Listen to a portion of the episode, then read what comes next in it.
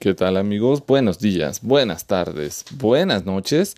El día de hoy estamos grabando esta reseña desde la tortería, eh, la nueva sucursal que está acá muy por el sur de la Ciudad de México.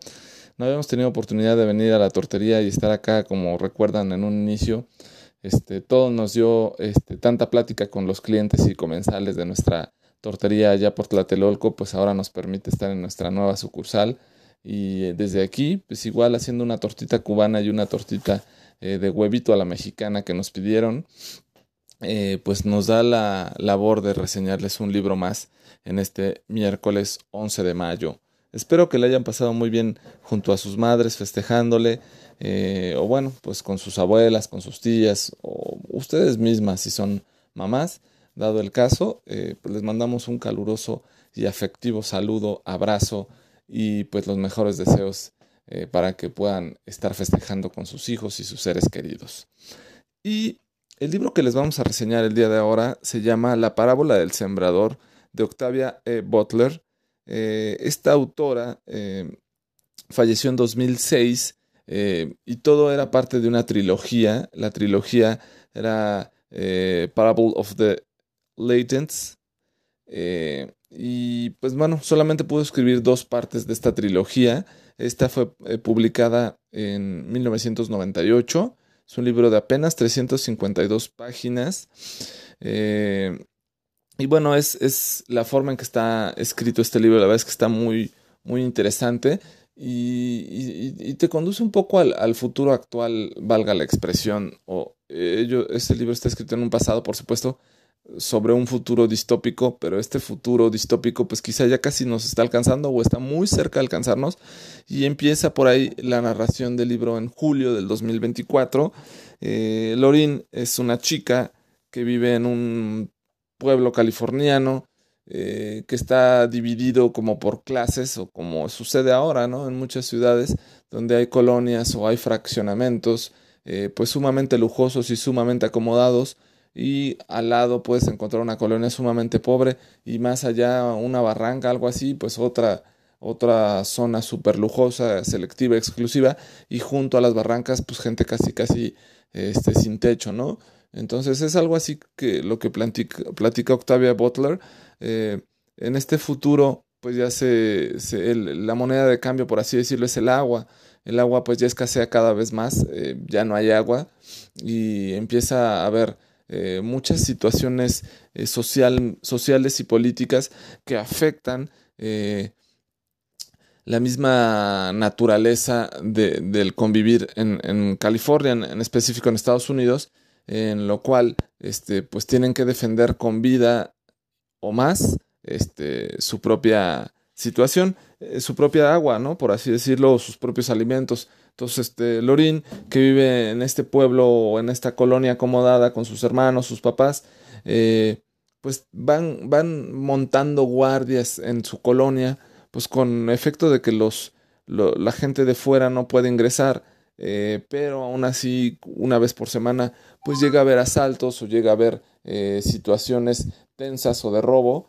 en el cual, pues, asaltan a ciertas familias, eh, ya sonó la alarma, ya este, alguien, alguien, alguien trae por acá algo, un pedido para nosotros. hay asaltos, hay, hay, robos a mano armada, inclusive hay asesinatos, pues por las pertenencias o por los alimentos o por cualquier cosa que puedan rapiñar y los cuales les beneficia a las personas de, de esta ciudad, pues así sucede. Realmente lo que se busca es el agua, ¿no?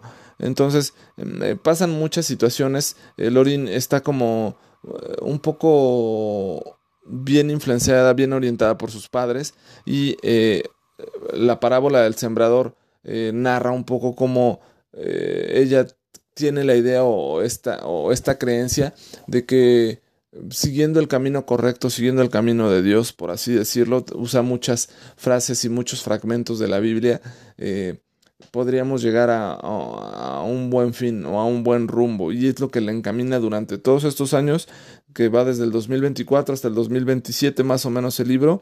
Eh, eh, la chica Lorino Lamina pues acaba eh, consiguiendo un grupo de personas, toda vez que en la colonia donde está en algún momento los este, vándalos se meten a su colonia y acaban pues causando múltiples incendios. En este proceso de múltiples incendios pues asesinan a su familia, uno de sus hermanos alcanza a huir, eh, de los demás no sabe, otro de sus hermanos en algún momento se había, se había ido con los delincuentes y les había dado bastante dinero a ellos.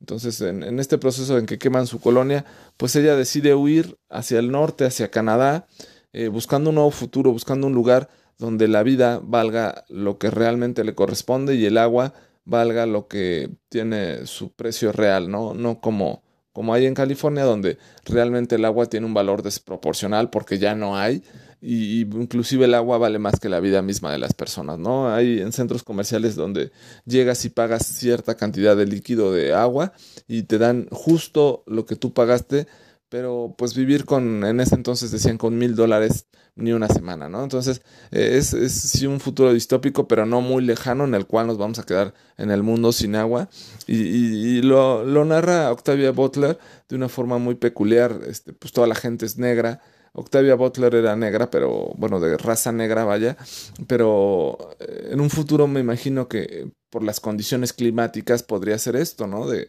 de que el sol eh, pues nos acaba avasallando a todos y pues la piel tarde que temprano tendrá eh, que tornarse de una pigmentación más oscura para poderla soportar. Muy pocas personas blancas platican en el libro que existen. Entonces, en, en, su proceso de ir hacia el norte, Laurín, Laurín Olamina pues se lleva a, su amiga Susan, su amiga Sara, eh, a un vecino, y ella, como es muy alta y grande, pues se viste como de hombre, ¿no? Porque siempre es más vulnerable las mujeres, por supuesto, como ahora, también eso no ha cambiado en el futuro, este, y, en la cual se puedan defender de, los delincuentes, de los asaltantes que se encuentran. La gente habitualmente va caminando por las autopistas, por las grandes carreteras, pues para poder llegar al norte y es donde hay más eh, delincuencia, más hechos este, indeseables.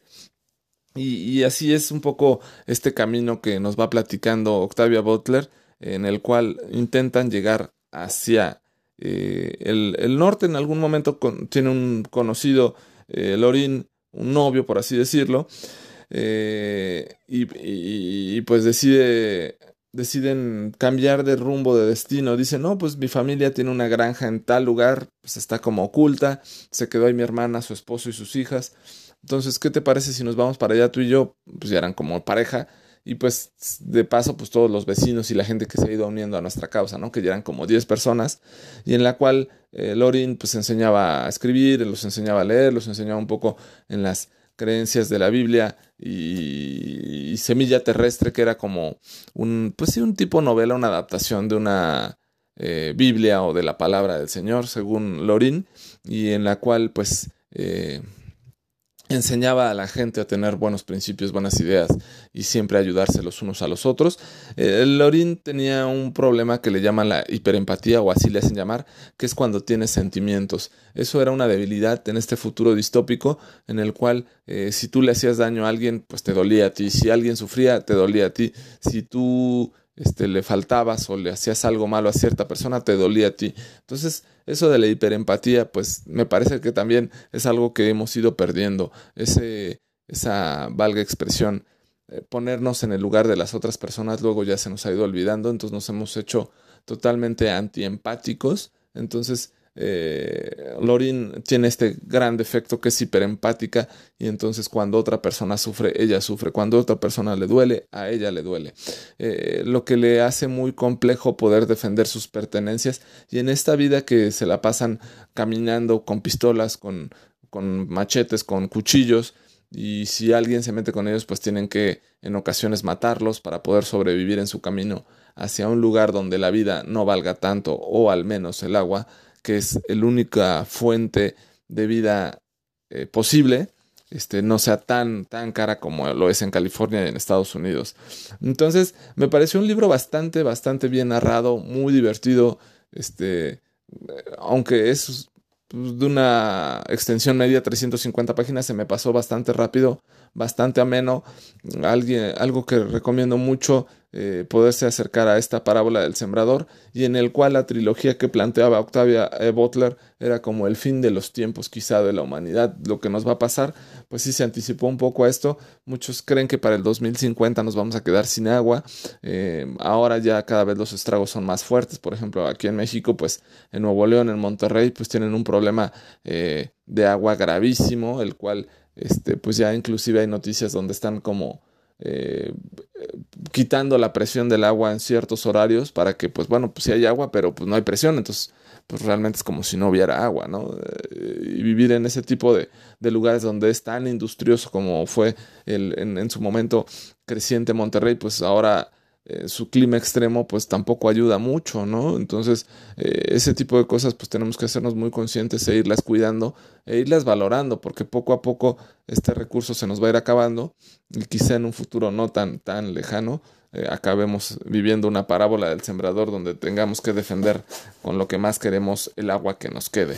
Pero mientras esto pasa, vamos a seguir haciendo un poco de conciencia, reseñando algunos libros, por supuesto. Los que nos vengan a visitar aquí a la tortería, pues ya saben que les haremos los mejores eh, platillos posibles, por supuesto, nuestras tortas, nuestra especialidad.